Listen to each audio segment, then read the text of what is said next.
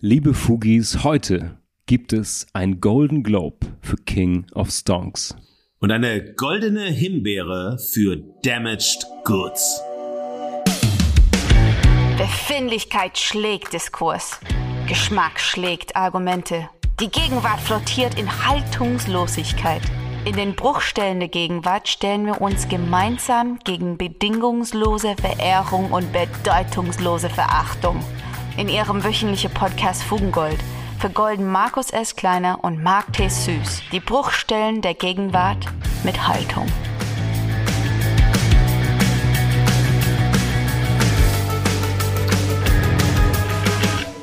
Markus, Markus, Markus, wie geht es dir? Welche Influencer haben dich denn seit letzter Woche geliked, geblockt, gehatet oder gar geinfluenced? Welche Befindlichkeiten hast du berührt und welche haben dich denn berührt? Gab es Momente, in denen du dich moralisch überlegen gefühlt hast oder dich gar im Lacanischen Spiegel betrachtet hast? Ach Marc, beeinflusst wurde ich in der letzten Woche ausschließlich modisch und kulinarisch. Beides allerdings ganz, ganz analog und durch altbekannte Gesichter. Die digitalen Einfluss- und Empörungswellen sind achtlos an mir vorbeigezogen. Like-Listen habe ich nicht erstellt und ich bin von niemandem ausgeschlossen worden. Du siehst, in der letzten Woche war mein Leben fast ausnahmslos analog. Wohlgemerkt fast. Denn wie soll es auch anders sein? Für Fugengold habe ich den digitalen Drahtseilakt zwischen Binge-Versy und Binge-Unversy vollführt. Das alles hat mich in ambivalente Befindlichkeiten versetzt. Ich war einerseits in äußerst guter Stimmung und andererseits ganz schlecht gestimmt. Rizzo und Finn Kliman haben allerdings ihre gestimmten Befindlichkeiten für sich behalten und dem Stimmungscheck bei mir verweigert. Apropos Verweigerung, Marc, mhm. wenn du schon nach der Moral fragst. Hier halte ich es mit Bertolt Brecht und seiner Ballade Wovon lebt der Mensch aus der Dreigroschenoper? Ich zitiere Brecht. Erst kommt das Fressen, dann kommt die Moral. Ich habe am Ende der letzten Woche gute Botschaften aus Hamburg erhalten, die mich beim Kochen inspirierten, von denen ich dir und den Fugis aber erst in der nächsten Woche berichten werde. Wenn auch mhm. alles so richtig gut durch und eingekocht ist. Naja, Marc, ich habe dir nach dem Kulinarischen das Moralische versprochen. Aber Marc, ich muss dich, glaube ich, wieder enttäuschen, denn hier halte ich es mit Nietzsche und stelle mich in das Moralsüchtige aus unserer Gegenwartsgesellschaft, nämlich diesseits von Gut und Böse. Dabei habe ich durchaus mal einen Blick in den Spiegel gewagt und mir zumindest hin und wieder im Selfie-Spiegel digital euphorisch zugewunken. Aber wie das in meinem Alter so ist und mit so einem Gesicht, mit begrenzter Begeisterung. Du siehst, Marc, heute bin ich zwischen Euphorie und Enttäuschung hin und her gerissen und ganz gespannt, welchen Befindlichkeiten ich mit dieser Folge bei den Fugis empfindlich oder ekstatisch berühre. Um eine Entscheidung zwischen Euphorie und Enttäuschung zu treffen und dadurch zu einer Haltung zu gelangen, stand bei mir bei der Vorbereitung auf die heutige Folge unter anderem die kalifornische Punk-Rock-Band Bad Religion zur Seite, besonders deren Song Only Entertainment, der in meinem Abiturjahr 1992 erschienen ist. Auf diesem Song komme ich seitdem immer wieder zurück, wenn ich über Fernsehen bzw. Fernsehformate spreche. Streaming bildet hierbei für mich nur ganz bedingt eine Ausnahme. Im Song heißt es, und ich entschuldige mich bei allen Fugis für dieses perfekt desaströse Denglisch, aber ich muss es zitieren. Trends fixated on the big blue screen, your window to the outside, a melancholy dream, a median upon which you build reality. It's epizodic currency that everybody needs.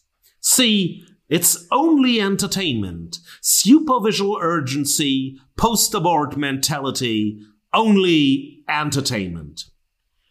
King of Stonks und Damaged Goods, Mark. Nur Unterhaltung oder doch ein Deep Dive in unsere Gegenwartsgesellschaft? Nur Oberflächenästhetik oder doch Zeitgeistästhetik, die den Zeitgeist zum Vorschein bringt? Nur Phrasen und Pathosformeln? Oder ein progressives Pastiche, das für seine Haltung Hochachtung verdient? Antworten auf diese Fragen geben wir, wenn nicht in der Haltung, dann in der Haltung zur Haltung beziehungsweise in der gemeinsamen Haltung im Anschluss an unsere Haltungen. Marc, wir haben genug über mich gesprochen, ja, die ganze Zeit jetzt. Jetzt müssen wir endlich mal zu dir kommen. Die Fugis sind ungeduldig und warten und fragen sich ganz bestimmt genauso wie ich. Welchen Influencern mit Haltung bist du seit der letzten Folge begegnet? Und kam es zu einem Debattierwettbewerb mit Rätsel? Hat dich Finn Kliman mittlerweile als seinen neuen Coach für die Kreativarbeit angefragt? Und letztlich welchen Falschdarstellungen und Falschmeldungen bist du in deinem italienischen Urlaubsdomizil auf die Schliche gekommen? Allora, Markus. Also erstmal danke für diesen kleinen Ritt und das herrliche Bad Religion Zitat. Ähm, bei mir keine Debatten und mit Sicherheit kein Coaching. Ich lasse mich hier nur von regionaler Küche und antiken Bräuchen beeinflussen. Ich habe die älteste Mutter gesehen im Park der Santa Maria di Agnano. Ich habe neolithische Kultstätten aufgesucht und habe Grabstätten aus der Bronzezeit erwandert. Ich habe hier im Hafen von Ostuni den Sonnenaufgang mit Sakamoto begrüßt und ansonsten sitze ich eigentlich nur im Olivenheim, arbeite am Musikgang der Kunst und dem Genuss. Du merkst, ich bin nach wie vor fast medienfrei. Keine Filme, keine Serien. Naja, bis auf zwei. Daher habe ich mit einem sehr frischen Blick auf unsere heutigen beiden, ich sag mal, Kulturerzeugnisse sehen können. Liebe Fugis, wir gehen jetzt nämlich auf die Suche nach dem Gold in den Bruchstellen der leichten, vielleicht zu halten und zu seichten Popcorn-Unterhaltung. Was ist binge-worthy und wo sollten wir lieber direkt wieder abschalten? Es geht um King of Songs oder Damaged Goods oder beide oder doch keine von beiden. Und wie immer ist der Beziehungsstatus von Fugengold und unseren Themen kompliziert. Es ist hoffnungsvoll, aber nicht ernst. Wir wünschen gute Unterhaltung. Zum Niederknien genial, euphorisch ekstatisiert. Ja und danke. Die definitive Verehrung. Liebe Fugis, heute gibt es Verehrung für eine neue deutsche Netflix-Serie, eine sechsteilige Abrechnung mit der Finanzindustrie und der Startup Economy. Wir reden natürlich von King of Stonks, der Serie, die am 6. Juli erschienen ist, also noch ziemlich frisch in den Netflix-Regalen. Inspiriert ist diese Serie vor allem vom Wirecard-Skandal, aber auch anderen realen CEOs und Startups. Es ist eine Geschichte von Betrug und Größenwahn und diese Serie ist so wie die Branchen, in denen sie spielt. Sie ist schnell, vulgär, verführerisch, manchmal urkomisch, obszön, abschreckend, aber verdammt unterhaltsam. Kommen wir mal ein bisschen zur Handlung von King of Stonks. Es liegt schon ein Schlüssel zu all dem, zu der Haltung dieser Serie, zu den eigenen Protagonisten und der Handlung im Titel. King of Stonks, der König der hm, was eigentlich genau? Stonks klingt erstmal so wie Stocks, nämlich Aktien, da schleicht sich aber direkt schon der Fehler ein, was natürlich eine, einen Schatten vorauswirft auf diese fehlerhaften Entscheidungen, die am Aktienmarkt in dieser Serie getroffen werden. Und es erinnert mich auch an einen Klassiker äh, in der deutschen Betrugsfilmgeschichte, nämlich Stonk. Also das schwingt für mich, es ist ja eine deutsche Serie schon mit bei King of Stonks. Es geht so ein bisschen um den König der Aktienmärkte, aber da ist irgendwas falsch daran. Und genau darum geht's auch, die Handlung in aller Kürze. Wir begleiten in dieser Serie die beiden Köpfe eines Fintech-Unternehmens namens Cable Cash. Es geht um Magnus A. Kramer und Felix Armand dabei, wie sie den größten Börsengang der deutschen Geschichte hinlegen. Und es wird ziemlich schnell klar im Verlauf dieser Serie, sie können weder den Erwartungen noch den Ansprüchen gerecht werden. Das heißt, sie müssen Investoren erfinden, Kunden erfinden, sie fälschen Bilanzen und irgendwie fälschen sie alles, was nötig ist, um den Schein zu wahren oder, um in diesem Börsensprech und Startup-Sprech zu bleiben, die Blase nicht platzen zu lassen.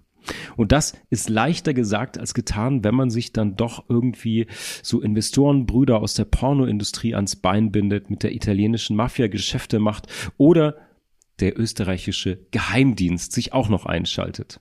Wir wollen natürlich wie immer keine Spoiler für die Sachen, die wir hier besprechen, vor allen Dingen als serielle Erzählungen geben, aber ich kann sagen, diese sechs Episoden sind extrem kurzweilig und ein wirklich wilder Ritt, mal durch so eine klischeehafte, mal mit schönem neuen Blick eingefangene Reise von zwei echten machtbesessenen Typen.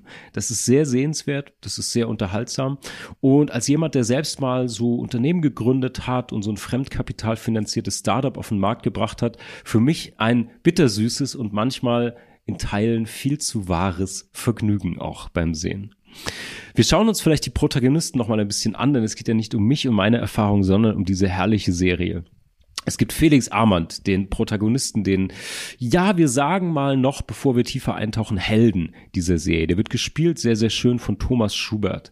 Und das ist ein 30 Jahre alter IT-Manager, der kurz davor steht, diesen Gipfel, den Höhepunkt seiner jungen Karriere zu erreichen, denn er soll CEO dieser Fintech-Firma werden der er im Grunde sein komplettes Leben widmet und den Rest seines Lebens auch unterordnet. Und dann gibt es noch hm, darüber wird zu sprechen sein, den anderen Protagonisten, den streckenweise Antagonisten, ähm, den seinen äh, Bruder und Gegenspieler im Geiste sozusagen, seinen Boss, den eigentlichen CEO, Magnus A. Kramer, der unfassbar gut und unfassbar abscheulich gespielt wird von Matthias Brandt. Und ich finde, diese Beziehung der beiden ist das Spannende oder war für mich das Spannendste an dieser Serie. Die bildgewaltig daherkommt, schnell erzählt, mm, auch ein bisschen Tiefe zulässt, einen Einblick in diese Branche. Aber die Beziehung dieser beiden macht für mich den Reiz und die Qualität dieser Serie aus. Denn es beginnt als eine Art Mentoren- Freundschaft, eine Vater-Sohn-artige Beziehung und dann kippt es, dann werden sie Widersacher, dann werden sie Feinde. Und diese Dynamik und diese Rollen wechseln innerhalb dieser sechs ersten Episoden schon die ganze Zeit und machen das für mich sehr, sehr spannend. Und da steckt auch sehr, sehr viel von vielleicht eine Absicht der Autoren drin. Es ist nicht klar, wie die Rollen von Gut und Böse hier wechseln oder sogar kippen oder vielleicht am Ende des Tages auch gar nicht vorhanden sind. Man kann alles nachvollziehen, man ist in allen Emotionen und Beweggründen mit drin, aber es ist nicht so richtig klar, wer auf welcher Seite steht und vor allen Dingen mit wem man sich vielleicht später identifizieren soll. Daher erstmal Verehrung für den Schreiber, besser gesagt Creator, Produzenten und Head-Autor von King of Songs, Philipp Kessbohrer. Er hat in einem Interview im Handelsblatt übrigens auch gesagt, ich zitiere, es ging uns weniger um die Fakten als vielmehr um die Psychologie der Figuren sagte er, schrieb das Handelsblatt und kann ich nur recht geben, ist auch sehr, sehr gut gelungen. Der hat das, wie gesagt, Philipp Georg Kessbohrer geschrieben und entwickelt. Er ist Fernsehproduzent, Filmproduzent, Autor, Regisseur und bestimmt am bekanntesten durch die Bild- und Tonfabrik, eine Produktionsfirma, die unter anderem Shows wie Neo Magazin Royal oder auch die andere gute Netflix-Produktion How to Sell Drugs Online Fast produziert hat. Jetzt lass uns die ganze Serie kurz einordnen. Es gibt natürlich als Vorlage, als Schatten über all dem diesen Wirecard-Skandal. Wer aber wirklich was über diese Branche, die Probleme der Finanz, der Fintech-Branche erfahren will, der muss selbst lesen. Fair enough, es ist ja eine Netflix-Unterhaltungsshow, alles gut. Sie deutet aber nur an. Sie erklärt nicht wirklich viel. Man denkt unweigerlich, wenn man King of Songs schaut, an die letzten beiden Betrugs- oder Finanzmarkt-Blockbuster der letzten Jahre. Da gibt es Wolf of Wall Street von Martin Scorsese und The Big Short von Adam McKay. Und wie immer bei Fugengold ist die Verehrung im Grunde ja mehr wert, wenn sie differenziert ist. Deswegen, es gibt eine Art kleinen Wermutstropfen, es gibt eine Art etwas Katzengold, das sich in das Gold unserer Verehrung beigemischt hat. Denn die visuellen und filmischen Auflösungen in King of Stonks sind für meinen Geschmack extrem inspiriert von Wolf of Wall Street und The Big Shot. Da wird szenisch fast zitiert von der Euphorie, von der Kamera, von dem Acting.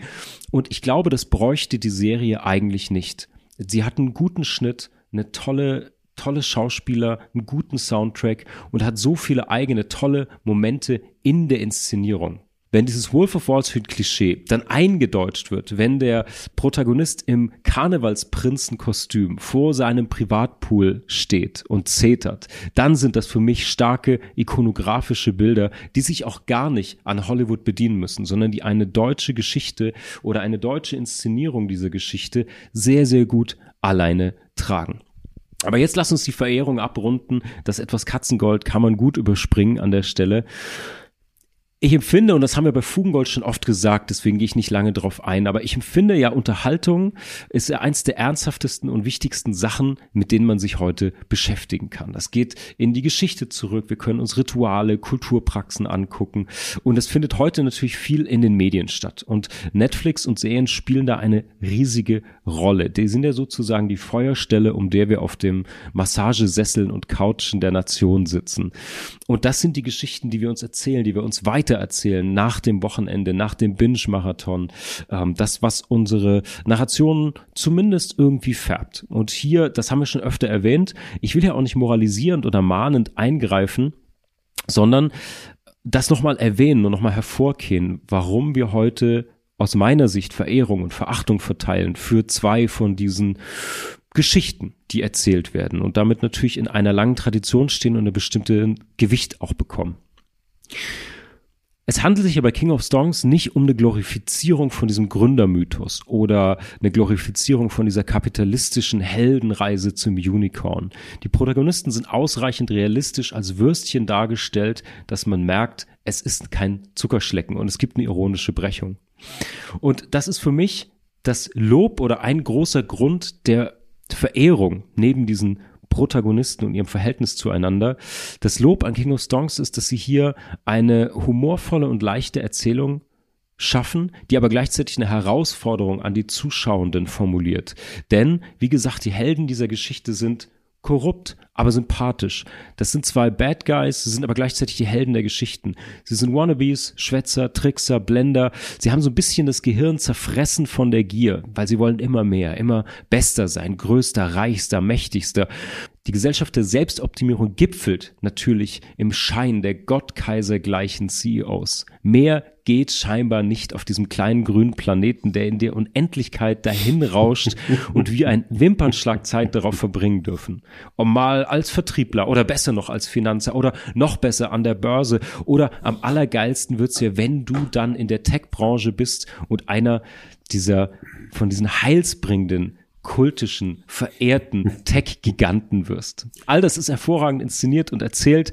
Es ist ein, es gibt immer wieder Momente, wo du diese glanzlosen und gestressten und verschwitzten Bammel siehst, der fremdbestimmt durch Investoren ist und durch so eine unsichtbare Hand des Marktes auch mal einer auf den Arsch bekommt. Also, es liegt beim Zuschauer, womit und wie weit er sich identifiziert, sich nur gut unterhalten fühlt, ein ganz großes Lebensideal vielleicht auch hinterfragen kann nach mehr, schneller, satter, lecker. Es geht hier im Grunde auch um eigenverantwortlichen Konsum. Das sind meine Two Cents zu King of Stones. Hell yes, Mark. äh, ich frage mich, habe ich so am Anfang gefragt, so, wann wird es vielleicht die Serie zu dir und deinem Startup geben? Wenn wir Skandale aufdecken, hat es dich mit der Narrenkappe einem Huhn im Arm am Pool gegeben? Bist du vielleicht gerade auf der Flucht äh, vor der Steuer und vor den Steuermitarbeiterinnen, Steuerbeamtinnen, wie sie in Deutschland heißen, und erzählst nur, du bist in Italien und steckst in Kolumbien oder ganz woanders. Das war so meine erste Assoziationsreihe. Sorry, äh, ich wollte ja nur mal das fragen. Das piep ich alles. Und, und äh, beim anderen werden heute die lieben Fugis, aber auch wir beide erleben, dass unsere Einschätzung bei der Verehrung mal so richtig hart auseinanderdriftet. Ähm, ja, das und zwar, äh, na, als du mir die Serie empfohlen hast, also liebe Fugis, ihr wisst ja, jeder von uns beiden, also Marc und ich, schlagen ein Thema für die Verehrung, ein Thema für die Verachtung vor. Ähm, der andere kennt meistens das Thema der Verehrung nicht oder findet das eben auch gut und bei der Verachtung genauso. Und äh, King of Songs kannte ich nicht, das hast du mir empfohlen. Ich habe es mir reingezogen. Erst dachte ich mir so, ja Mann, cool. Und dann habe ich genau hingeschaut. Und dann muss ich heute eigentlich, naja, nennen wir es eine äh, Verachtung 1a und eine Verachtung 1b, Oha. die aber auch Verehrungsmomente hat, ähm, aussprechen. Also, Marc, du hast es mir echt heute mit dem Verehrungsthema nicht leicht gemacht, zwar leichter als in der letzten Woche bei Rezo, aber auch hier schwanke ich zwischen Verehrung und Verachtung hin und her. Das Pendel geht eher so in Richtung Verachtung. King of Stones konfrontiert mich erstmal mit zwei Bereichen, die ich kaum durchdringe. Die Finanzwelt und die Tech-Branche, die durch das Fintech-Unternehmen Cable Cash, das im Mittelpunkt der Serie steht, miteinander verschmolzen werden. Dadurch bin ich inhaltlich super schnell überfordert, beziehungsweise ich brauche meine ganze Aufmerksamkeit, um der Serienerzählung irgendwie folgen zu können. Das hat für mich nichts mit Unterhaltung zu tun, so unterhaltsam die Geschichte oder die Geschichten und die Dialoge auch stellenweise sind. Ich frage mich, wer von euch, liebe Fugis, vorausgesetzt ihr habt schon King of Stonks gesehen, von Folge zu Folge und am Ende den Über- und Durchblick behalten hat, wenn es überhaupt um einen Über- und Durchblick geht. Diese beiden Bereiche, Finanzwelt und Techbranche, werden in der Serie zudem permanent in einen Austausch mit, in Anführungsstrichen immer, der Politik, dem Journalismus, dem organisierten Verbrechen, zwielichtigen Investoren, etwa aus der Pornoindustrie, wie du schon gesagt hast, oder den Familien der Hauptfiguren Magnus A. Kramer und Felix Amand gebracht. Zudem wird in jeder Folge immer wieder auf den Wirecard-Skandal angespielt, der die Serie ja inspiriert hat. Die Komplexität der Serienerzählung und der figuralen Handlung wird dadurch bis zur Unübersichtlichkeit gesteigert. Und das in einem so irren Tempo in jeder Hinsicht. Alles scheint von Folge zu Folge immer mehr durchzudrehen. Die Charaktere werden immer irrer und irrer. Für mich wirkt das Ganze aber häufig nur so, als ob die Serienzeit der sechs Folgen unbedingt gefüllt werden müsste, egal womit und wodurch, denn bei King of Stones bewegt sich der Informationsgehalt, genauso wie du gesagt hast, gegen Null. Eigentlich, und das finde ich spannend und schlecht zugleich, steigert sich in den sechs Folgen der Serien immer nur der Anschein von Komplexität durch diese rasante, aber für mich wahnsinnig anstrengende Anhäufung von Themen, Informationen, Figuren, Orten, Details und viel mehr. Die eigentliche Geschichte ist hingegen total reduziert, erwartbar und banal. Die changiert so zwischen Sensation und Skandal, Aufstieg und Abstieg. Ebenso wie die Darstellung aller Figuren. Klischees und Stereotype, die Klischees und Stereotype bilden. Mehr sehe ich in den Figuren nicht, so gut das Schauspiel auch sein mag. Darüber hinaus werden lediglich viele bekannte Stereotype, mit der die Finanzwelt und die Tech-Branche immer beschrieben werden, so aneinandergereiht, dass daraus ein erzählerischer Zusammenhang suggeriert werden soll, den es aber überhaupt nicht gibt. Dazu gehören die Rede von Manipulation, Betrug, Dreistigkeit, Karrieregeilheit, Machtmissbrauch, finanzielle Fehlgriffe, Größenwahnsinn, Narzissmus und eine große, große Portion toxische Männlichkeit. Und natürlich wird in jeder Folge gezeigt, dass beim Fintech-Unternehmen wie Cable Cash nicht gearbeitet, sondern ständig nur performt und gefeiert wird. Also eigentlich ganz genauso wie bei uns, Marc. Zumindest wenn wir Fugengold machen. Eben. Inhalte standen nicht im Zentrum der Produzenten und Drehbuchautoren. King of Stonks stammt aus der Feder, wie du schon gesagt hast, der Produzenten der Bildtonfabrik äh, BTF, äh, also Philipp äh, Kersbohrer und Matthias Muhrmann. Und wie du auch schon gesagt hast, geht es anscheinend den beiden um die Psychologie der Figuren. Und die Psychologie soll am Anfang stehen, aber die Figuren sind wie am Reißbrett gezeichnet, sind alle Flat Characters, die mir keinen Einblick in die Psychologie von so Managern, von so CEOs, von so Menschen, die die Fintech-Branche nach vorne treiben, sozusagen geben. Ich kriege überhaupt keinen Einblick. Wie denken die wirklich? Welche Ängste haben die? Welche Wünsche haben die? Äh, wie sieht der Narzissmus ganz genau aus und so weiter? Also ich bleibe da relativ alleine als Zuschauer, wenn ich mich darauf verlasse, dass ich über die Psychologie der Figuren informiert werde. Es ist wirklich das Anliegen der Produzenten und Drehbuchautoren, eine Geschichte bekannter Stereotype zu erzählen, die schon mit der ersten Folge für mich auserzählt ist. Mhm. Ebenso wie die Darstellung der Figuren. Ist das die Satire in der Serie? Aus der einem Bewegbildformat wird ein metaphorisch gemeintes Standbild, damit die Zuschauerin in allen sechs Folgen immer wieder und immer weiter das sehen, was diese schon wissen und damit deren gesellschaftlich kultivierten Vorurteile über die Finanzwelt und die Tech-Branche zu bestätigen bzw. zu verfestigen. Also Standbild im Sinne von Versinnbildlichung der Erzählung. Manchmal werden ja die Bilder eingefroren, mhm. ja, sie bleiben ja stehen wie so ein Stockbild, das man hat, das mhm. eingebunden wird. So in schlechte äh, PowerPoint-Präsentationen, die man so sieht, wo dann, oh, da ist Bewegbild und dann kommt so ein Standbild reingeploppt. Das ist dann total gewichtig. So ein und und diese Standbilder erzeugen für mich ein Einbrennen eben genau dieser festgeschriebenen Klischees und die werden dann sozusagen auch nochmal eingefroren, dass man sie so besonders sehen kann. Das macht auch Tarantino, das macht auch eine Serie wie Hunters, nur für mich extrem viel überzeugender. Für mich hätte es daher ausgereicht, eine Folge zu sehen, denn eine Folge ist wie alle anderen Folgen und stiehlt den Zuschauerinnen Zeit, so wie Cable Cash den Kundinnen deren Geld stiehlt. Besonders zynisch wäre es gewesen, wenn die Serie kostenpflichtig gewesen wäre und die Produzentinnen und die Plattform den Zuschauerinnen das Geld aus der Tasche gezogen hätte mit Langeweile und mit nichts, was kommt, also mit genauso heißer Luft wie die Mitarbeiter von Cable Cash. In dieser Serienredundanz und Langeweile überzeugt mich allein das Schauspiel der drei Hauptdarstellerinnen, nämlich von Thomas Schubert, von Matthias Brandt und vor allem auch von Larissa Sira Herden. Gut nicht nur deren Schauspielkunst, denn die Stärke von King of Songs besteht vor allem im fast perfekten Casting und dem grandiosen Schauspiel aller Figuren. Jede noch so kleine Nebenrolle wird zu einem nahezu perfekten Klischee, das aufs Kleinste reduziert, aber souverän durchgespielt wird. Aus dieser Perspektive und unter Verzicht auf alles Interesse an Storytelling und Inhalt ist King of Songs eine beachtliche neue Serie, die das neue deutsche Fernsehen in die Nähe des performativen Kinos bringt.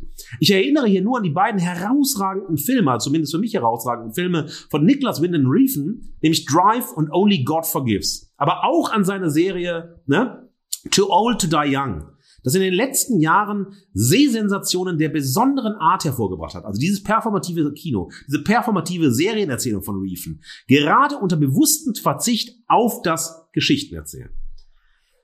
Natürlich hat King of Stongs aus meiner Perspektive nicht annähernd die Massivität und Klasse dieser Filme und dieser Serie von Reefen. Und genau für das, was ich gerade erzählt habe, bekommt King of Songs von mir leider keinen Golden Globe, aber immerhin einen Serienpreis in Bronze.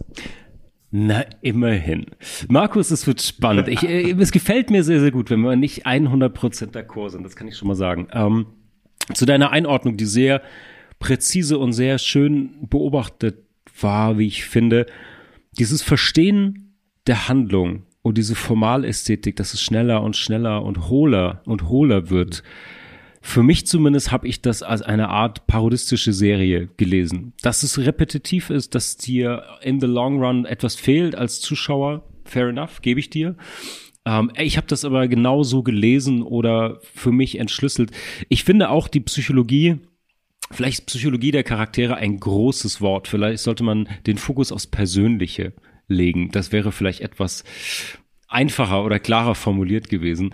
Ähm, ich bleibe dabei, ich verehre die trotzdem als deutsche Produktion. Wir werden nachher natürlich noch so ein bisschen auch einordnen können, wie überhaupt zu deutschen Filmen und Produktionen und so stehe und warum das in diesem Kosmos für mich schon Gold gibt. Aber ja, ich bin, ich bin sehr, sehr gespannt. Ähm, und vor allen Dingen bin ich gespannt, auf die Verachtung in der Bruchstelle dieser Serienlandschaft. Ein Maul voller Spucke in das Gesicht des Abgrunds. Schau doppelt hin, damit der Abgrund nicht zurückspuckt. Die definitive Verachtung. Markus, was hast du uns mitgebracht? Ach ja, meine Verachtung in Form der Verleihung einer goldenen Himbeere geht an die Serie Damaged Goods, die am 11. Juli 2022 auf Amazon Prime Video veröffentlicht wurde. Premiere war am äh, Filmfest München, 28. Juni, nämlich in der Sektion Neues deutsches Fernsehen. So, King of Songs wurde genau auf dem Filmfest drei Tage vorher, 25. Juni, präsentiert, auch in der Sektion Neues deutsches Fernsehen. Also darüber werden wir später in der Haltung sprechen. Mhm.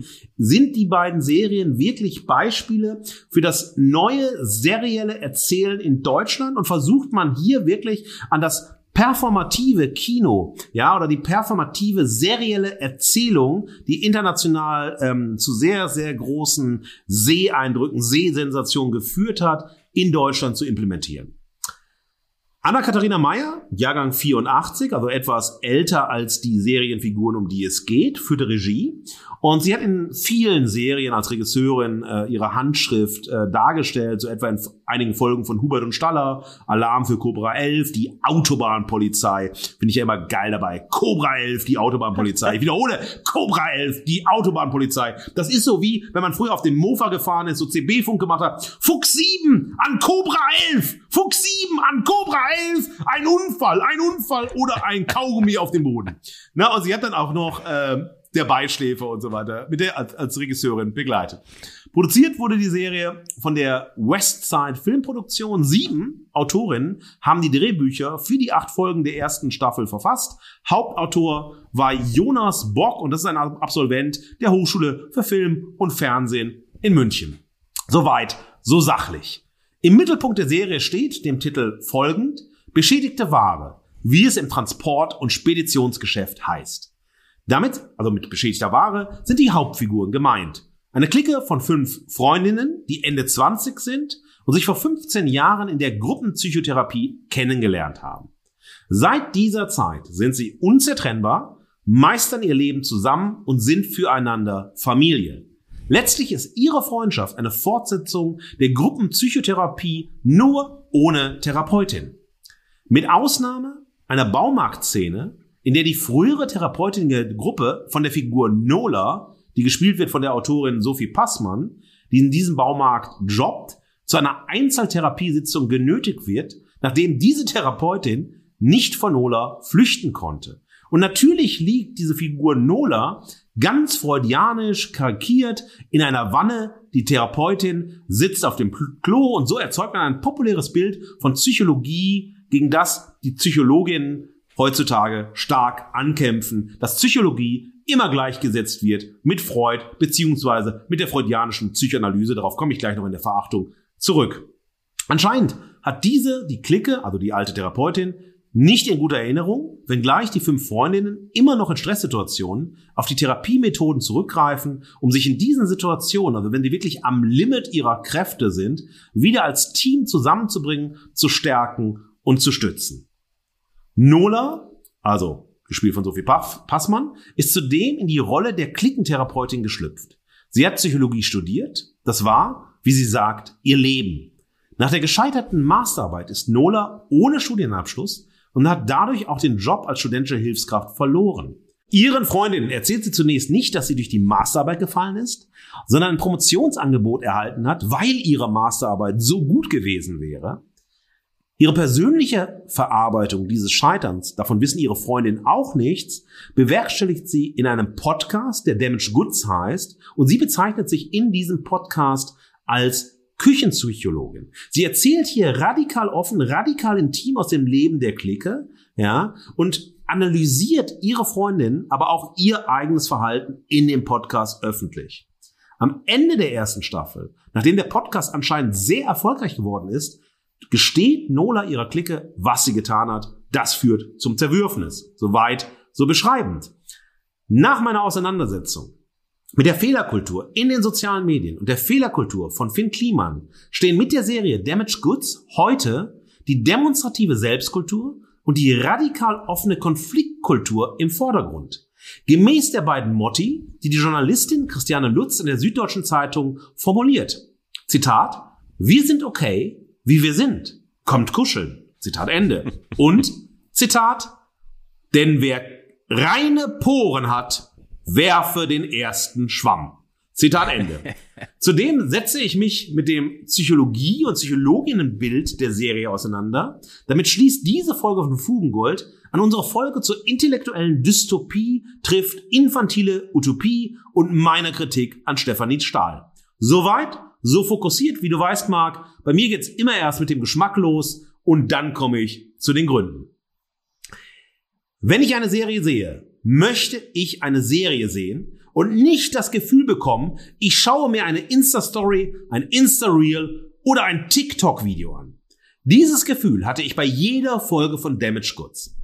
Zudem werden die einzelnen Folgen immer wieder durch eine Stockfoto-Optik bestimmt, die die Kernaussage, ganz ähnlich wie bei King of Stones, einer Szene für die Zuschauerinnen zusammenfassen und hervorheben. Ich frage mich da immer, halten die die Zuschauerinnen für so eingeschränkt oder beschränkt oder simpel, dass sie nicht in der Lage sind, simpelste Story-Elemente zu verstehen und auszuwerten, dass man es jetzt auch noch so im PowerPoint-Modus, ja, nichts ist schlimmer bei Referaten als im PowerPoint-Modus, ja, also das sozusagen highlighten zu müssen.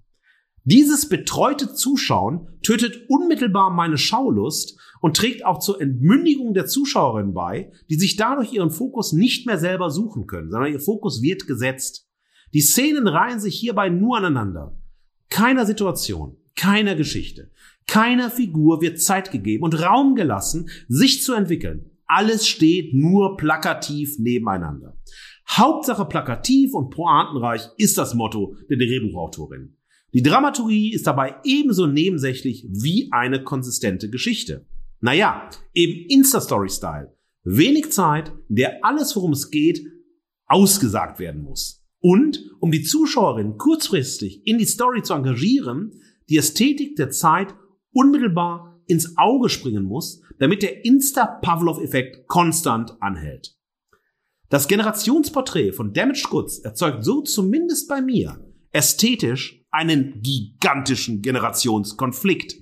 Aber, aber, aber, das ist wie immer nur mein Geschmack und der interessiert glücklicherweise niemanden. Kommen wir also lieber zu den Gründen für meine Verachtung. Und meine Gründe, auch das ist, ich meine, ein Mann, der jetzt äh, in den nächsten Tagen 49 wird, der braucht einfach einen klaren Rahmen, wie sein Leben funktioniert. Und deshalb sind meine Gründe hier äh, für die Verachtung wie immer zahlreich, aber wie immer, das ist sozusagen, ich bin jetzt sozusagen, oute mich hier nochmal einmal mehr als Fugengold Monk, äh, nenne ich zwei meiner Gründe an dieser Stelle. Und wie immer habe ich zwei Motti mitgebracht, unter die ich meine Gründe subsumiere. Motto Nummer eins: Küchenpsychologie sollte in der Küche bleiben. Die Serie wirkt so, als ob Stefanie Stahl psychologisch beratend zur Seite gestanden hätte. Die Freud über alles Haltung natürlich inklusive sowohl bei Stefanie Stahl als auch in der Serie. Damage Goods ist ein serieller Beitrag zur weiteren Deprofessionalisierung der Psychologie in unserer Zeit. Es werden bekannte Klischees, was Psychologie ist, und stereotypische Perspektiven auf die Art und Weise, wie Psychologinnen arbeiten, inszeniert. Die, wenn überhaupt, psychologische Halbbildung in unserer Gesellschaft wird mit der Serie ebenso wie durch eine Vielzahl der populären pseudopsychologischen Beratungs- und Coaching-Literatur weiter gesteigert. Wissen ohne Wissen ist das Ergebnis. Natürlich wird die Fakultät für Psychologie ausschließlich mit Freud in Verbindung gebracht, und die Welt der Figur Nola, die von der Autorin Sophie Passmann, wie schon gesagt, gespielt wird, baut ausschließlich auf dem Denken von Freud, gepaart mit ein paar C.G. Jung-Überlegungen auf. Freud ist gleich Psychologie. Auch wenn aktuell etwa an der Goethe-Universität in Frankfurt der letzte Lehrstuhl für Psychoanalyse abgeschafft werden soll, weil es sich dabei, wie die Psychologieprofessorin Sabrina Kraus im Gespräch mit mir sagte, um eine absolut nicht evidenzbasierte Pseudowissenschaft handle.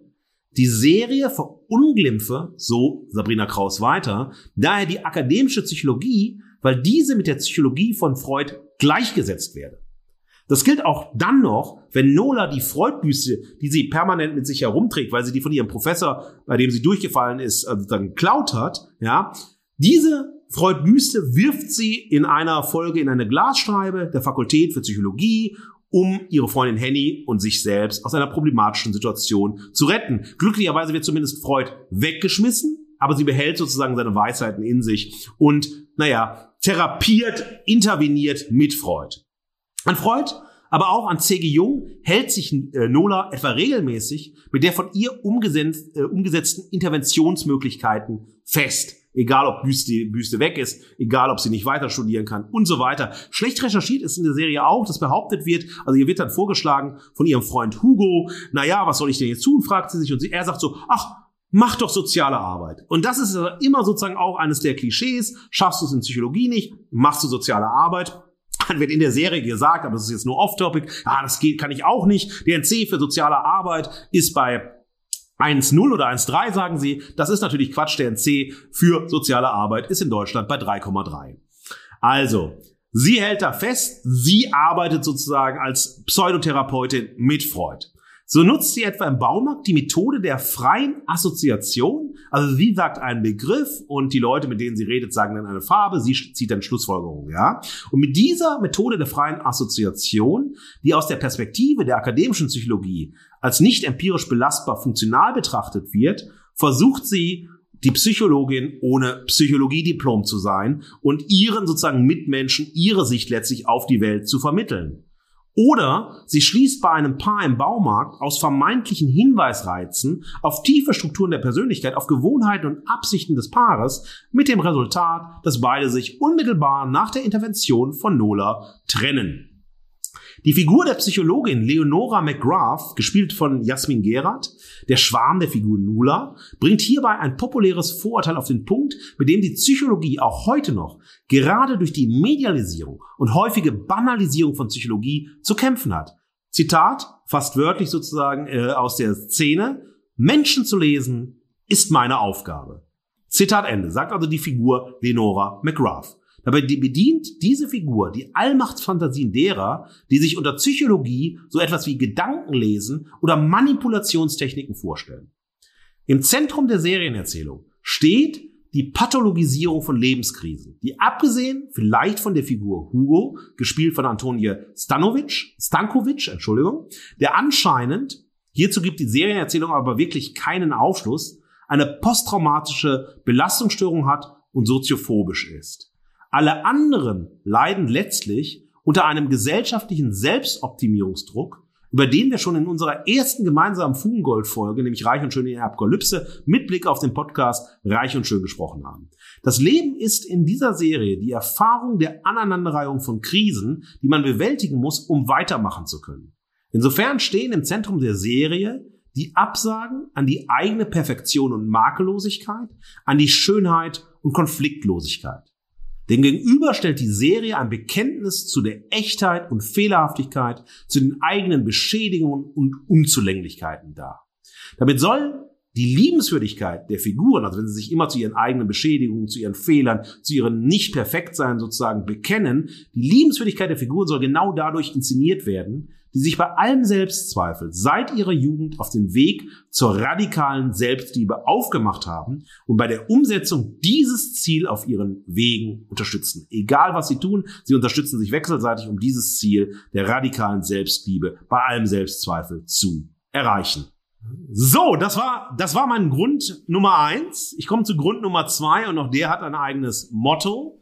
Und hier spiele ich auf den Song The Kids Aren't Alright von The Offspring aus dem Jahr 1999 an. Mein Motto heißt The Millennials Aren't Alright.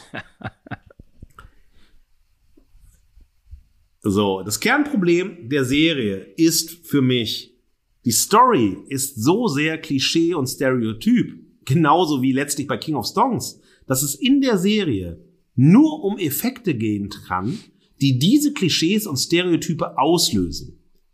Die Selbstverliebtheit der Produzenten und Drehbuchautorinnen in ihre Ideen vom großen Ganzen, um das es der in der von ihnen dargestellten Generation und bei den Figuren als Generationsrepräsentantinnen geht, wirkt extrem konstruiert und bemüht, lebt von Verkürzungen, Plakativität und problematischen Wirklichkeitsverzerrungen, wie etwa die Darstellung der Psychologie und der Psychologinnen. Die Serie erzeugt dadurch, besonders in Verbindung mit dem rasanten Erzähltempo, auch ähnlich wie bei King of Stones, schnell das Gefühl von Langeweile, weil die Story und die Figuren bereits nach der ersten Folge komplett auserzählt sind. Dafür bekommt Damage Goods von mir nur eine goldene Himbeere. Ach, Markus, das verstehe ich nicht. Damaged Goods, das ist doch unsere Serie aus Verzweiflung, Neid, überbordenden Befindlichkeiten einen eigenen Podcast starten. Das ist doch der Plot, das ist doch unsere Serie, oder? äh, ja. ich, ich mag mich auch ohne Podcast mal. Sehr gut. Mein Lieber, die Verachtung, die du gewählt hast, ich habe reingeschaut. Und ich kann dir zustimmen. Ich habe noch ein paar andere formal-ästhetische Gründe, in die ich kurz reinhüpfen möchte, aber ich teile die goldene Himbeere der Verachtung für diese Serie. Damaged Goods, das ist für mich der kläglich gescheiterte Versuch, so eine Art deutsches Sex in the City zu basteln. Wir haben eine Offsprecherin, gebende Hauptdarstellerin, die mit Leben und Liebesleben hadert, statt Kolumnen eben Podcast macht. Sex in the City leider eben ohne Sex, stattdessen mit frustrierten, neidischen, infantilen Befindlichkeiten und dann nicht wirklich City, sondern auch noch München. Also katholische Saubermann-Hauptstadt sozusagen. Jetzt versucht diese Beziehungs Sherlock Holmes zu inszenieren, aber irgendwie auf dem Niveau von GZSZ oder unter uns. Und das ist das, was mich wirklich ins Mark erschüttert hat. Ähm, ich will ganz kurz darauf eingehen in drei Punkten, was mich fassungslos gemacht hat zu dieser Serie. Es geht um Dialoge, filmische Auflösung und um das Schauspiel. Vielleicht fangen wir mit der filmischen Umsetzung an. Du hast kurz angefangen. Diese ganze Serie sieht aus wie ein Regional-Kino-Werbespot für ein Naherholungsgebiet Tegernsee oder wie eine 90er Jahre Weißbier-Werbefantasie. Wir fliegen, schwenken, zoomen durch ein weich gezeichnetes, im Abendlicht glimmerndes München, als gäbe es kein Morgen. Und das hat mit einem Budget nichts zu tun, will ich an der Stelle sagen. Da geht es um faules Erzählen. Das ist so, wie Guy Ritchie mal in einem Film von sich gezeigt hat.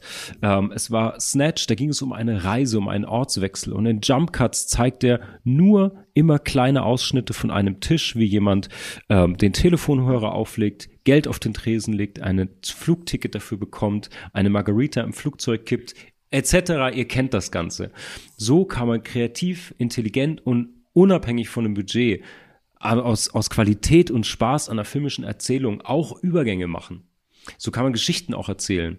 Wohingegen das wirklich einfach lazy Movie Making ist oder Serienmaking in dem Fall. So, ja, okay, wir machen einen Szenenwechsel, wir fliegen wahllos irgendwie durch München. Also wirklich faul und äh, ja, tut wirklich einen Abbruch. Dann geht's um die Musik. Das tut mir natürlich immer im Herzen weh. Es ist eine lizenzfreie Musik direkt aus der Feelgood Grabbeltheke, ey.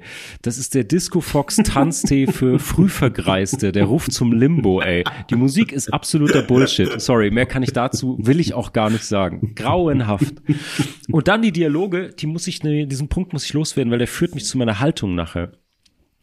Ähm, ich musste als ich Damaged Goods gesehen habe, an die Verehrung der vorletzten Folge denken für die Band Bilderbuch. Denn die schaffen es mit deutschen Texten, dort englische Worte, Satzfragmente einzuarbeiten und da irgendwie neue Poesie zu schaffen.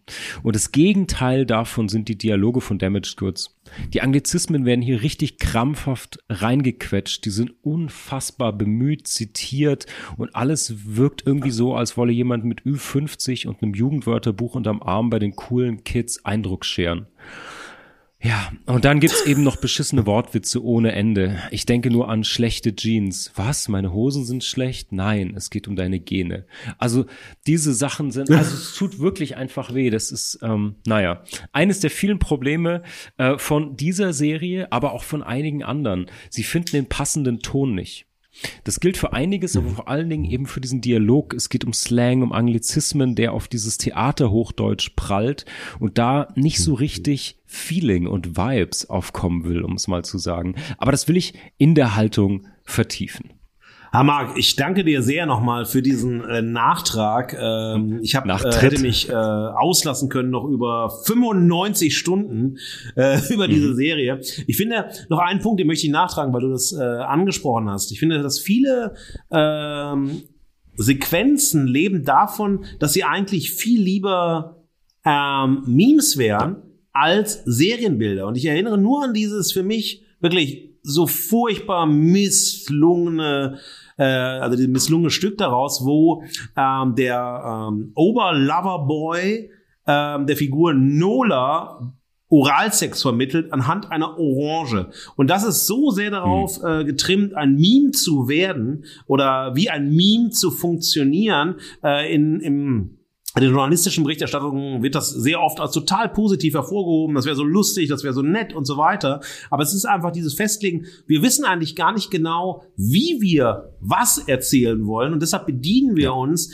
die medialen Umwelten, in denen wir uns immer schon befinden. Und das sind vor allem äh, Social Media Umwelten. Und wir denken die Logik der Bilder, wir denken die Logik der, naja, sogenannten Dialoge genau in diesem Motto. Und ich finde sehr, sehr schön, äh, wenn man ein Generationsbild äh, zeigen äh, und zeichnen möchte, dann äh, gibt es so eine sehr schöne alte Formulierung von äh, Ludwig Wittgenstein, der nun wirklich mit Serien nichts zu tun hat, aber er sagte, die Grenzen meiner Sprache sind die Grenzen meiner Welt. Und wenn sich das Sprechen der Millennials so ausdrückt, wie in dieser Serie, dann ist die Welt dieser, zumindest dort dargestellten Millennials, unglaublich klein. Ja. Ähm, zu dem, was du noch gesagt hast, natürlich auch zu diesen Formulierungen, auch dieses, wir bringen Englisch und Deutsch zusammen, was Bilderbuch perfektioniert mhm. haben, ist auch sowas wie, ey, hast du jetzt mein Gender assumed? Und das sind genau solche Formulierungsverbrechen, wo ich mir nur denke, äh, warum alles auf den Effekt setzen? Warum mit der Brechstange catchy sein, wenn man doch nichts zu erzählen hat. Und wie schwierig kann es sein als Drehbuchautorin, ja? Und es sind so viele ja beteiligt gewesen. Ja. Eine schöne Geschichte zu erzählen, tolle, starke Dialoge zu zeigen, die wirklich uns, auch jetzt mich vor allem als älteren weißen Mann, abholen, in die Generation hineinholen und mir zeigen, wie ticken sie, ähm, so wie die Shell-Studie das versucht, etwa, ja. Wie sprechen sie? Wie handeln sie? Wo sind Ängste, Sorgen und so weiter, damit man in einen Dialog kommen kann. Mhm. Aber mit dieser dort dargestellten Generation möchte ich in keinen Dialog kommen. Kann ich nachvollziehen, Markus. So, jetzt würde ich aber sagen, raus aus dem Sessel, hoch von der Couch, Haltung annehmen oder zumindest formulieren. Die Stimme der Verehrung und der Verachtung ist die Gegenwart. Und ohne Haltung fallen wir aus der Gegenwart. So, Markus, das Binge-Watching ist beendet. Lass uns mal Gold in diese Bruchstelle aus Verehrung und Verachtung gießen, eine Haltung entwickeln. Ich habe, diesmal habe ich zwei kurze Thesen zur Haltung mitgebracht, in Anlehnung an deine Motti, die du jedes Mal mitbringst, die ich sehr schätze. Der erste Punkt, wir haben hier zwei Serien, die zwei große Themen versuchen neu oder und auch für eine deutsche Bühne zu inszenieren. Und beide Male steht für mich die Suche nach Erfüllung im Mittelpunkt. Und zwar in Form von zwei Sehnsüchten. Die Erfüllung durch die Liebe in Damaged Goods und die Erfüllung durch Macht in King of Stones. Also Macht als die Idee, den Kapitalismus durchspielen zu müssen. Alles hinten anzustellen, 110 Prozent zu geben, die Moral über Bord zu werfen und in Anführungsstrichen es zu schaffen in dieser Bubble der Startup-Welt. Das ist King of Songs, die Sehnsucht nach Macht und die Liebe naja, bei Damaged Goods ist sie so ein verbogenes Konstrukt, irgendwie eine verbeulte Idee, die hinter ein bisschen Identitätspolitik, Identitätskrisen, Gender-Klischees, Neid, Überforderung mit den Nichtigkeiten verloren geht. Und da ist auch die Brücke zu King of Songs für mich. Auch Damaged Goods arbeitet sich an einem kapitalistischen Erfolgsmodell, an einem Idealbild ab. Es geht um Neid, weil alle wollen Girlboss werden. Das ist die Initialzündung. Das ist sozusagen das, was uns identifizieren soll mit der Hauptdarstellerin, ähm, wo wir den Schulterschluss hinkriegen müssen, warum sie zu den Maßnahmen greift, warum sie auf ihre Heldenreise aufbricht sozusagen. Und dieses, ja, ich glaube, das ist ein großes Unterfangen, zwei große Themen, zwei große Sehnsüchte. Und die Inszenierung mal gelingt sie, weil sie mit dem Zeitgeist resoniert, zumindest für mich, gut geschrieben ist, gefilmt, irgendwie gut erzählt ist, irgendwie so eine Lesart hat, die für ein deutsches Publikum funktioniert, die auch internationaler gelesen werden kann. Und also King of Songs und mal misslingt es bei Damage Goods, weil es für mich schon wirklich an der ersten Hürde, nämlich dem Konsum, scheitert. Das ist handwerklich und darstellerisch so unterirdisch, dass es für mich gar nicht funktioniert, dass ich gar nicht über diese erste erzählte Ebene rauskomme. So als ob du einen Brief versuchst zu lesen, wo die Handschrift so schlecht ist, dass du ihn nicht entziffern kannst. Schade, denn Verehrung zum Trotz wäre eine Erzählung über die Liebe etwas, auch gerade in der Generation, wie du es gesagt hast, was ich gerne sehen würde was ich grundsätzlich gerne sehe und mich interessieren würde. Und ja, also diese Haltung für mich, ich finde es immer schön zu sehen, wie auch eingangs erwähnt, dass die großen Motive immer wieder Einzug halten. Es ist alles schon erzählt, nur noch nicht von jedem. Es gibt Leitmotive, die immer wieder aufgegriffen werden. Und ich finde, der Umgang mit diesen beiden großen Sehnsüchten, diesen Leitmotiven, das ist was, was ich in der Haltung dazu zumindest nochmal rausarbeiten wollte, wie es eben gelungen oder nicht gelungen ist. Wie geht's dir denn damit? Lass uns die erste Haltung kurz besprechen, weil die zweite ist ein ganz anderes Thema. Ja, ich finde ähm, sehr gut äh, auf den Punkt gebracht, dieses von hier an blind. Und ich finde dieses von hier an blind, also ne, wir sind Helden, den Song, da zitieren ist doch ganz schön, dass eigentlich für mich das sozusagen, aber von dem, was du beschreibst, doch eigentlich ganz deutlich zeigt, dass beide Serien, wie du sagst, aufbrechen ja, aufbrechen, um an ein, zwei, drei großen Themen der Zeit zu arbeiten und relativ sozial realistisch nah Milieus skizzieren wollen, Mentalitäten äh, offenlegen wollen ja. und so weiter. Aber eigentlich gar nicht so genau wissen, wie sie das tun sollen. Und das finde ich sozusagen ganz äh, frappierend, wenn man gerade daran denkt, auch sagen diese ähm, kooperative Kreativität, wenn man also in Teams äh, nicht nur produziert, sondern schreibt und spielt und auch im Spielen vielleicht sich Räume erarbeitet, also sich die Figuren aneignet. Aber das ist letztlich dieses von hier aus blind bleibt bei allen, was ich dort sehe. Ja. Und das fand ich äh, sozusagen, möchte ich nochmal nachtragen zu dem, was du gerade vorgestellt hast, weil ich äh, sonst natürlich deine Haltung dazu sehr, sehr deutlich teile. Ja. Schöner, schöner Vergleich von hier an blind, gefällt mir als Überschrift. Naja, und der zweite Teil meiner Haltung ist eine kulturelle Achillesferse sozusagen, nämlich meine ambivalente Beziehung zu deutschen Filmen und Serien. Jetzt müssen wir nicht dieses ganz große Fass aufmachen, ähm, was man so gerne an der Stelle aufmacht. Ich liebe natürlich auch das Kino der 20er. Fritz Lang, Metropolis, Golem, You Know the Game, wir wissen es alle. Da war das irgendwie so ein eigenständiges, eine eigenständige Kunstdisziplin. Und heute, es gibt es immer noch, ganz ruhig, noch nicht die Kommentare und die Hate-Tweets tippen, gibt es immer noch, aber es hat sich viel verändert. Es ist irgendwie radikal anders geworden und viel davon ist eben eine Orientierung zum Beispiel nach Amerika. Wir haben gerade einen deutschen Überflieger als Schauspieler und als Regisseur. Das ist ähm, der Schweighöfer, Matthias Schweighöfer. Der hat in einem Zack Snyder Zombie-Film äh, Army of the Dead mitgemacht, wo sie sich durch Las Vegas metzeln. Und der hat ein Prequel dazu sozusagen geschrieben, zumindest aber Regie geführt und produziert Army of Thieves, wo er seine sein Charakter aus dieser, aus diesem Film sozusagen ein Prequel gibt in Deutschland. Und das ist, wenn man das ansieht, das ist irgendwie ein Abziehbild. Das ist ein Hänsel und Gretel Märchen, was aber in den USA vorgelesen wird. Es sieht, es sieht nicht so aus und es fühlt sich nicht so an. Das ist legitim. Das ist komplett durchamerikanisiert. Das ist natürlich fein und da geht es auch nicht um das Missgönnen, aber es hat keine eigene Sprache im Sinne von, ah, wir haben eine Sprache, eine kulturelle Sprache für unser Kino, für unsere Serien entwickelt. Und die gibt es. Die gibt es bei Frauke Finsterwalter, zum Beispiel mit ihrem ähm, Film Finsterworld, den ich sehr schätze. Die gibt's beim Tatortreiniger von Arne Feldhusen mit Bjarne Mädel.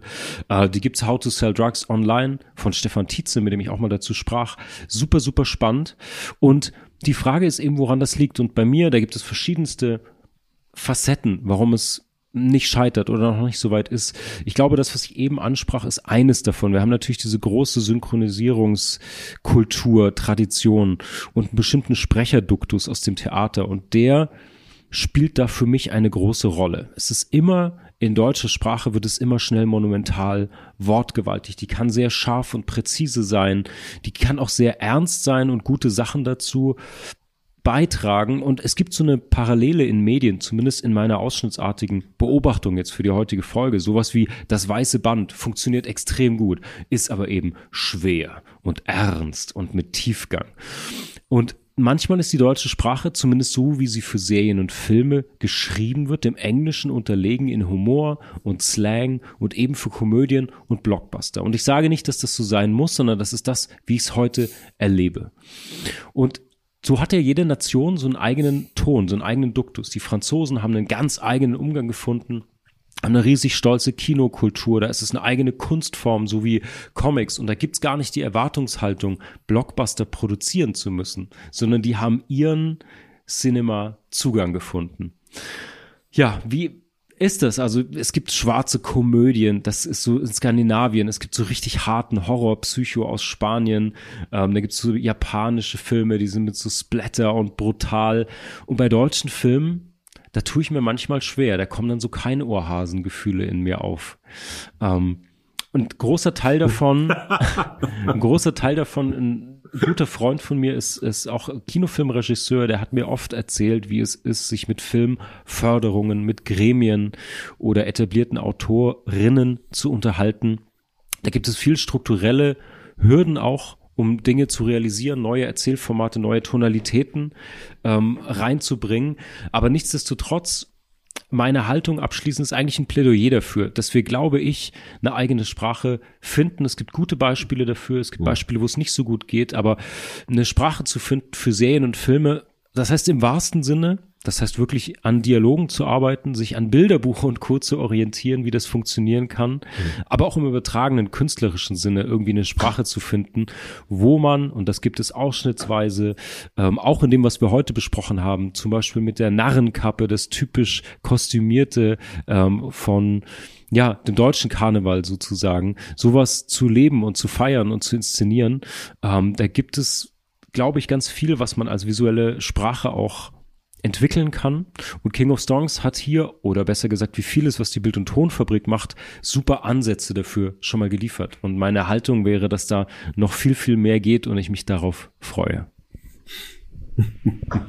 ja, hervorragend, Marc. Also ich bin erstmal so, ich bin ja knietief mit deutschen Serien und deutschen Filmen mhm. ähm, sozialisiert und habe immer eine, ja, also grundsätzlich positive Haltung gehabt, also weniger vielleicht bei Schweighöfer oder Schweigerstoffen, aber ganz generell ist ja wirklich die Vielzahl auch an für mich sozialrealistisch erzählter, unterhaltsamer deutschsprachiger Serien und Filme ist da. Natürlich ist immer das Problem des Vergleichs mhm. dann, wenn du es mit anderen Kino- oder Serien äh, oder Fernsehtraditionen vergleichst und dann gibt es natürlich immer schneller eine Negativliste. Aber erstmal bin ich da ganz äh, positiv äh, gestimmt und auch positiv sozialisiert worden. Natürlich natürlich, du als junger Kerl, in meiner Jugend gab es drei äh, Fernsehsender, ne? Und dann irgendwann das Testbild mhm. abends, aber ich bin Generation Fernsehen und über Fernsehen auch dann immer auch zur Generation Film, deutscher Film und so weiter, also im Serienimporte und Film. Ähm, Einkäufe waren ja nicht so groß.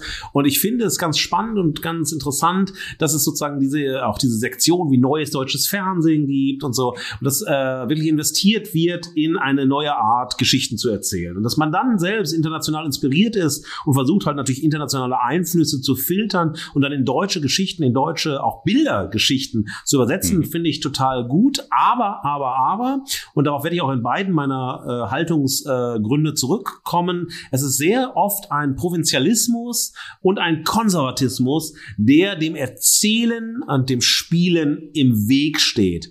Und das findet man aus meiner Sicht auch sehr, sehr deutlich bei King of Stones und vor allem dann bei Damage Goods. Und das würde ich gerne noch ergänzen, also mit meiner Haltung mhm. zu deinen beiden Haltungen, die du zu den Serien präsentiert hast, die ich ähm, durchgehend teile.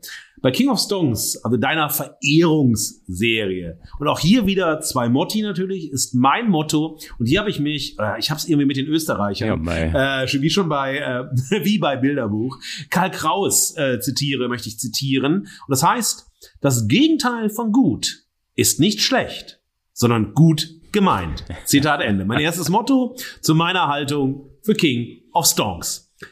Die satirische Abrechnung mit der Finanzwelt verkehrt sich in King of Stonks in ihr Gegenteil. Aufklärung wird zur Anti-Aufklärung. Alles ist Phrase und Stereotyp und fördert die Halbbildung. Kritik trägt zur Mythenbildung bei. Der Neoliberalismus, der dargestellt wird, wird zur Religion und zum Machtzentrum, die alle anbeten und dem sich alle unterwerfen. Nicht zu vergessen, sie fördert die Heldengeschichte, auch im Scheitern des neoliberalen Menschen. Die Serie zeigt den Zuschauerinnen die Macht der Finanzwelt. Auch dann, wenn sie letztlich stürzt und scheitert. Die die Zuschauerinnen mit Ohnmacht gegenüberstehen, wie wir als Menschen in der Gesellschaft meist der Entwicklung des Neoliberalismus völlig ohnmächtig gegenüberstehen. Und auf die sie vielleicht sogar auch trotz aller Kritik, also die Zuschauerinnen, neidisch blicken, denn die Lebenswelten der neoliberalen Subjekte erscheint so viel glamouröser als der eigene Alltag und die eigenen Handlungsräume. Und wenn es nur die berühmten 15 Minuten, die zwei, drei, vier Jahre sind, aber dieses glamouröse Extraleben, das begehren auch viele der ZuschauerInnen. King of Stone erklärt nichts, vermittelt noch nicht mal wirkliche Einblicke in die Finanzwelt die das Interesse bei den Zuschauerinnen wecken könnten, sich mit dieser Welt differenzierter oder kritischer zu beschäftigen.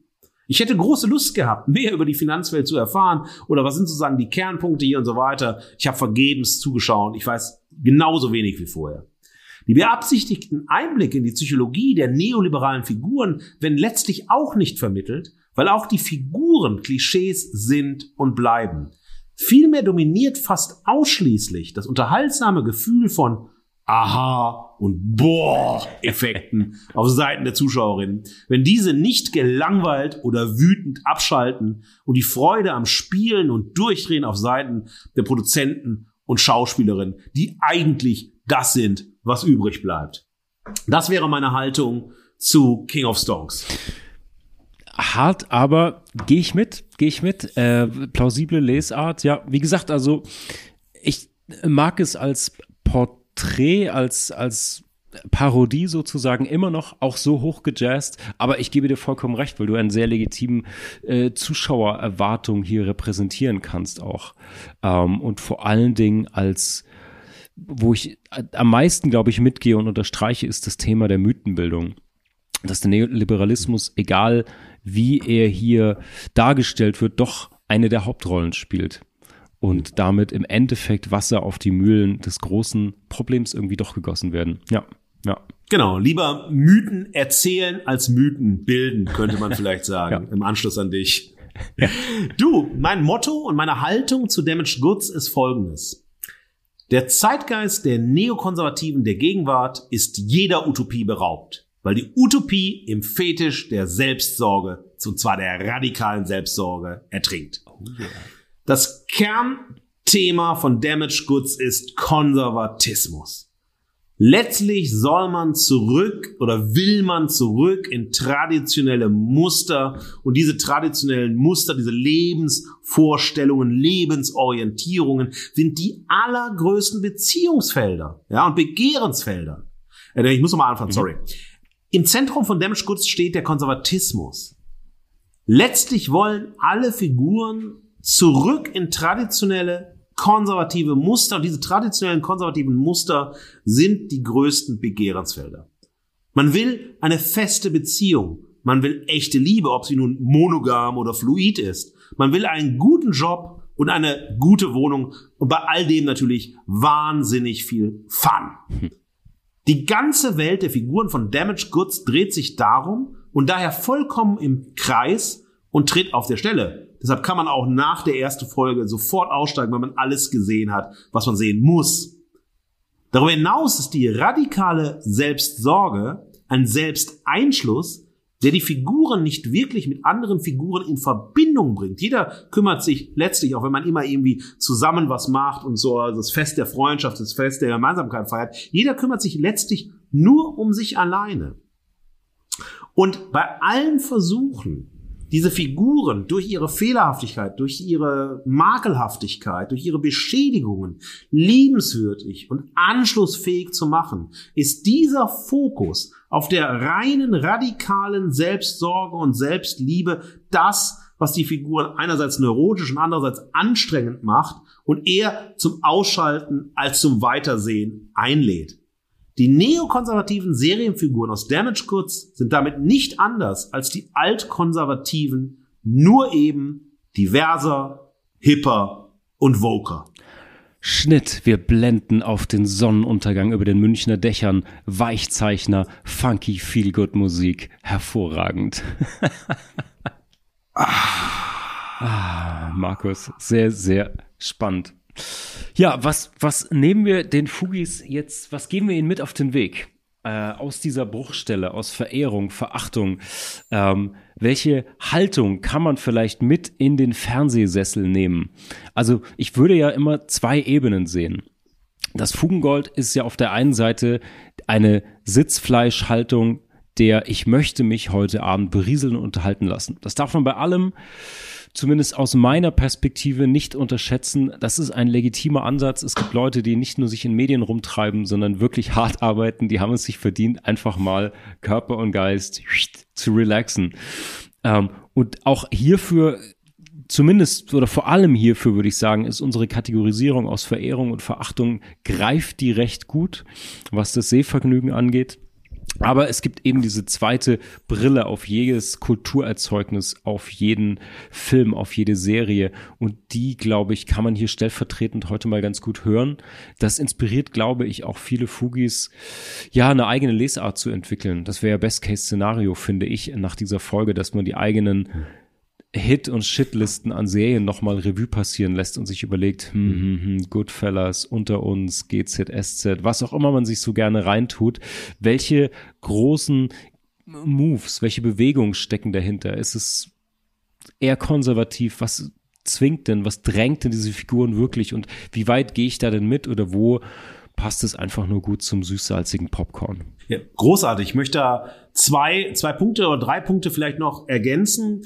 Das erste ist, und das gilt für Fugengold, aber das finde ich einen ganz wichtigen Ansatz generell, nehmt Unterhaltung ernst.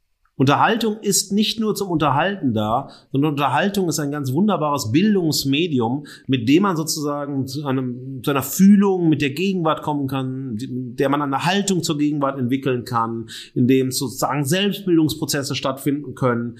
Äh, Unterhaltung ernst zu nehmen heißt, Unterhaltung als mehr zu betrachten, dass sozusagen Unterhaltung nur unterhaltend sein soll, also einschalten, um abzuschalten. Das ist ein Punkt, den auch ähm, beide Serien im Potenzial haben, dass eben Unterhaltung der Weg dazu ist, Themen der Zeit anschlussfähig, ähm, ohne, sagen wir mal, vielleicht zu sehr zeigefingermäßig daherzukommen oder zu draufsichtig auf Themen daherzukommen, ja, in die Welt zu spielen. Das finde ich einen total wichtigen äh, Punkt.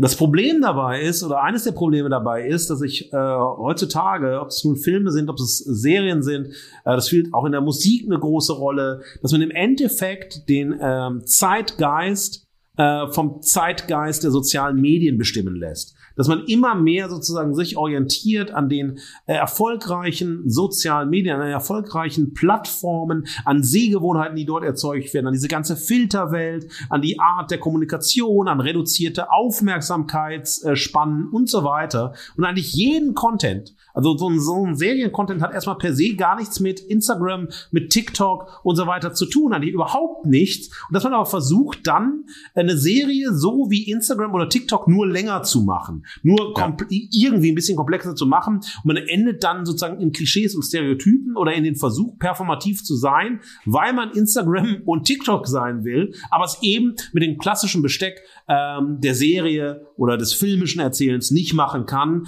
Und das wäre sozusagen der zweite Punkt, den ich gerne ergänzen möchte. Ja, hervorragend, gehe ich komplett mit. Markus, ich bin hoch gespannt. Ich würde sagen, wir machen den Fernseher aus, wir gehen mal wieder vor die Tür, genug geglotzt. Ähm, was erwartet uns denn jetzt in der nächsten Zeit? Ich bin mal gespannt, ob die Fugis uns jetzt einen Golden Globe oder eine goldene Himbeere verleihen für diese Episode, ob sie für King of Storms, für Damaged Goods plädieren oder dagegen sind und natürlich, was sie uns zuteil werden lassen nach der heutigen Folge. Ja, erstmal muss man natürlich sagen, wir haben unser Versprechen der letzten Folge gebrochen. Wir wollten kürzer werden und sind länger geworden, aber irgendwie ist das ein serielles Problem, glaube ja. ich. Lass uns doch, lass uns doch nichts versprechen, außer guten Inhalten. Ja. Das, also das können wir garantieren. Gut. Mein Lieber, in der nächsten Woche bleiben wir dennoch beim Fernsehen, schalten aber um. Vom seriellen Erzählen zum Eventfernsehen. Wir kochen mit dem Elmshorner Küchenbullen Tim Melzer. Und Steffen Hensler, der, wie seine Freunde ihn nennen, Mariah aus Pinneberg. Hört wieder rein, um zu erfahren, welcher dieser beiden Köche von uns drei Michelin-Sterne und welcher einen Löffel Essig bekommt. Und eins möchte ich an dieser Stelle noch ankündigen. Endlich ist es soweit, bei der sechsten gemeinsamen Fugengold-Folge werde ich verehren, denn ich bin Melzer Ultra.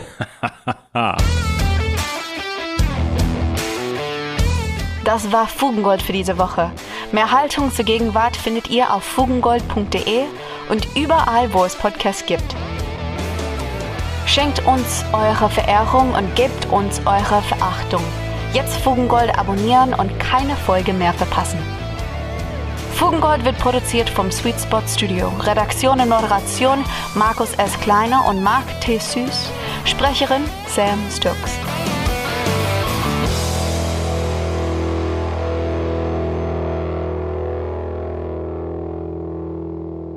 Ah, Markus, Markus, Markus. Sag mal, gibt es eigentlich deutsche Serien, die dich in letzter Zeit so wirklich begeistert haben?